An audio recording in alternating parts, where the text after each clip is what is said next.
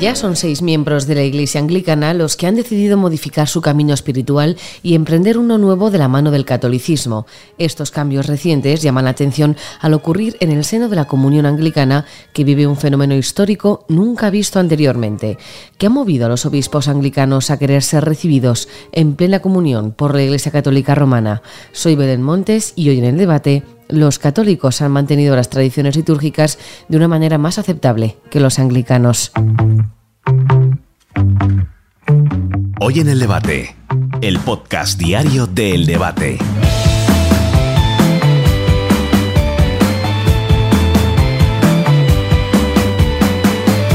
El anglicanismo se trata de una doctrina religiosa cristiana que nació como una escisión del catolicismo en Inglaterra durante el reinado del rey Enrique VIII.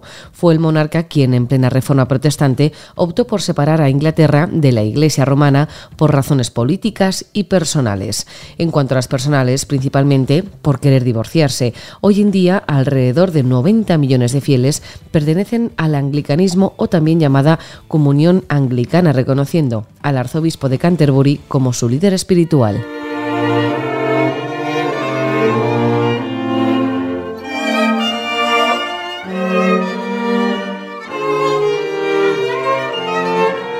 Gran Bretaña acoge a la gran mayoría de los fieles anglicanos, aunque también se encuentran en países que fueron colonias británicas como Australia, Canadá, Sudáfrica o Nueva Zelanda. En este último año, un total de seis obispos anglicanos han dado el paso y se han convertido a la Iglesia Católica y lo hacen a través del ordinariato personal de Nuestra Señora de Walsingham, una circunscripción eclesiástica de la Iglesia Católica en el Reino Unido, sujeto a la Santa Sede. Este ordinariato es quien acoge a los fieles que han decidido abandonar el anglicanismo y convertirse al catolicismo. Don Pablo Blanco es sacerdote y profesor de teología en la Universidad de Navarra. Don Pablo, ¿qué tal? ¿Cómo está? Muy buenas tardes. Bien, ¿y vosotros? Fantástico, ahora que estamos hablando con usted. Eh, don Pablo, seis obispos anglicanos se han convertido al catolicismo, pero antes de preguntarle por esto, me gustaría que pudiera explicar primero cuáles son esas eh, diferencias que existen entre los anglicanos y los católicos. Bien, eh, eh, digamos que las diferencias ya desde, los orígenes, ¿no? Porque el anglicanismo surge de, primero de un cisma, recibe una gran influencia protestante, sobre todo calvinista, ¿no? Eh, por ejemplo, Enrique VIII era un abierto opositor a Lutero, pero luego hubo algunos profesores de Cambridge que empezaron a estudiar los textos de Lutero Luego hubo eh, Bucero, que era el reformador de Estrasburgo, fue también ahí a Cambridge, y entonces va llegando la influencia. Digamos que en el anglicanismo siempre hay como dos almas, una más cercana a sus orígenes católicos y otra eh, más cercana a los presupuestos protestantes. Esa tensión siempre se ha dado y quizá ahora también se está manifestando de un modo especial. ¿Y por qué se están produciendo estas conversiones? ¿Por qué cree eh, que puede estar ocurriendo? ¿Cuáles son esos motivos? Bueno, esas dos almas han ido evolucionando a lo largo del tiempo. Eh, una era la High Church, eh, la Iglesia Alta, ¿no? que era más cercana a los orígenes romanos. a lo mejor les Henry Newman o el movimiento de Oxford o el movimiento tractariano. Y luego, por otro lado, estaba la Low Church, que es más cercana al evangelismo o incluso al metodismo, que digamos es una eh, facción que ha salido del mismo anglicanismo. Eh, y entonces, eh, digamos que esas dos almas se han manifestado en hechos muy concretos. ¿no?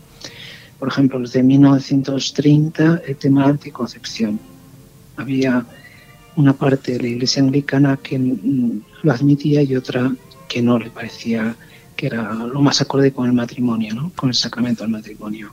O después la ordenación de mujeres, a partir del 70, aunque ya hay precedentes en los años 30, eh, en China precisamente. ¿no? Y luego la llegada de las mujeres al episcopado, eh, que digamos no tiene, eh, según dicen, ni fundamento ni en la Biblia ni en la tradición. ¿no?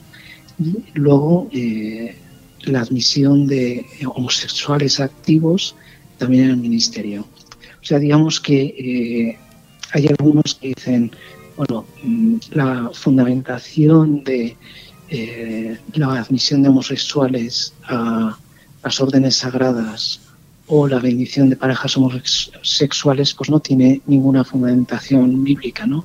Sin embargo, otros hablan de que hay que estar más acorde con eh, los signos de los tiempos.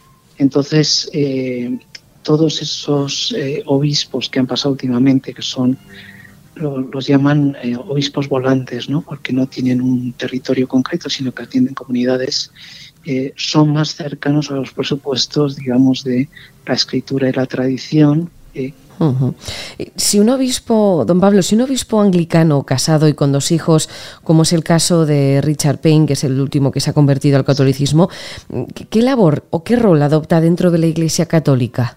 Sí, hay una pequeña crisis interna dentro de la Iglesia Católica, una tensión interna más que crisis, ¿no? Eh, para ver cómo se ubican a esos eh, clérigos anglicanos que se han hecho católicos algunos de los cuales eh, pues son eh, confirmados y después ordenados sacerdotes, ¿no? incluso teniendo familia o lo que tengan. ¿no? Entonces me contaba, por ejemplo, un sacerdote inglés que, claro, las mejores parroquias, las que perciben más limosnas, digamos, se les entregan a estos sacerdotes antiguos anglicanos eh, también para que puedan tener el suficiente sustento también para sus familias. ¿no? Y luego también se ha creado una fundación para recabar fondos y poder financiar a estos eh, clérigos anglicanos que pasan a la Iglesia Católica y se quedan, digamos, eh, sin sueldo. ¿no? Entonces, digamos que es un fenómeno que está un poco en, en ebullición ¿no? y hay que ver cómo pues, va evolucionando con el tiempo. Pues don Pablo Blanco, sacerdote y profesor de teología de la Universidad de Navarra, muchísimas gracias por atendernos. Bueno, a vosotros. Un saludo.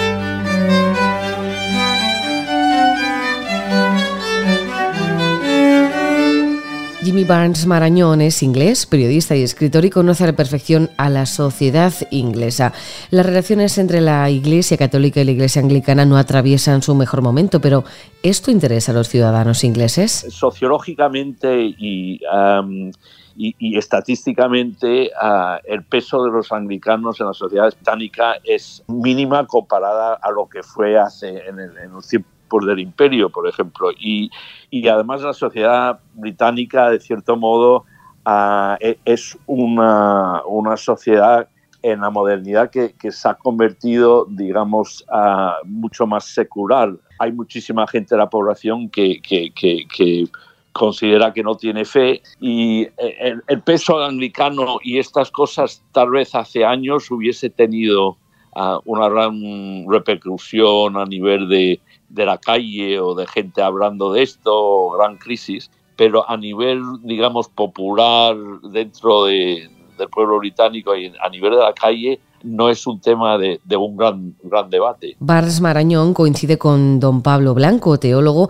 sobre los motivos por los que los obispos anglicanos han decidido irse a la Iglesia Católica. Principalmente es el abandono de la tradición por parte de los anglicanos, lo que ha acabado de momento con seis obispos convirtiéndose al catolicismo. Por ejemplo, no están de acuerdo con, con el hecho que haya mujeres sacerdotes en, en la Iglesia anglicana. Hay otro tema que consideran a veces a nivel, digamos, más, más espiritual que, que la, Iglesia Católica ha mantenido sus tradiciones, uh, ciertas tradiciones litúrgicas de una manera más más aceptable que la anglicana. La tensión interna existente entre la Iglesia Católica es lo que ahora hay que ver cómo gestionar, sobre todo al abrazar a los anglicanos conversos, muchos de ellos casados y con hijos.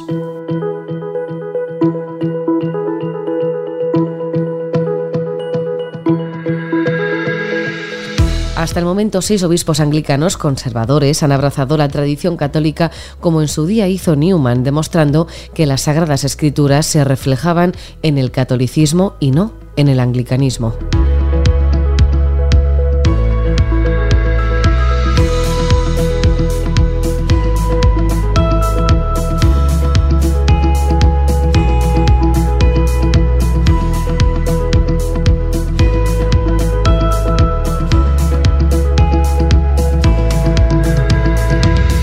Escuchar este podcast en eldebate.com y en las principales plataformas de audio. Recibe un saludo de quien te habla, Belén Montes. Gracias por estar al otro lado.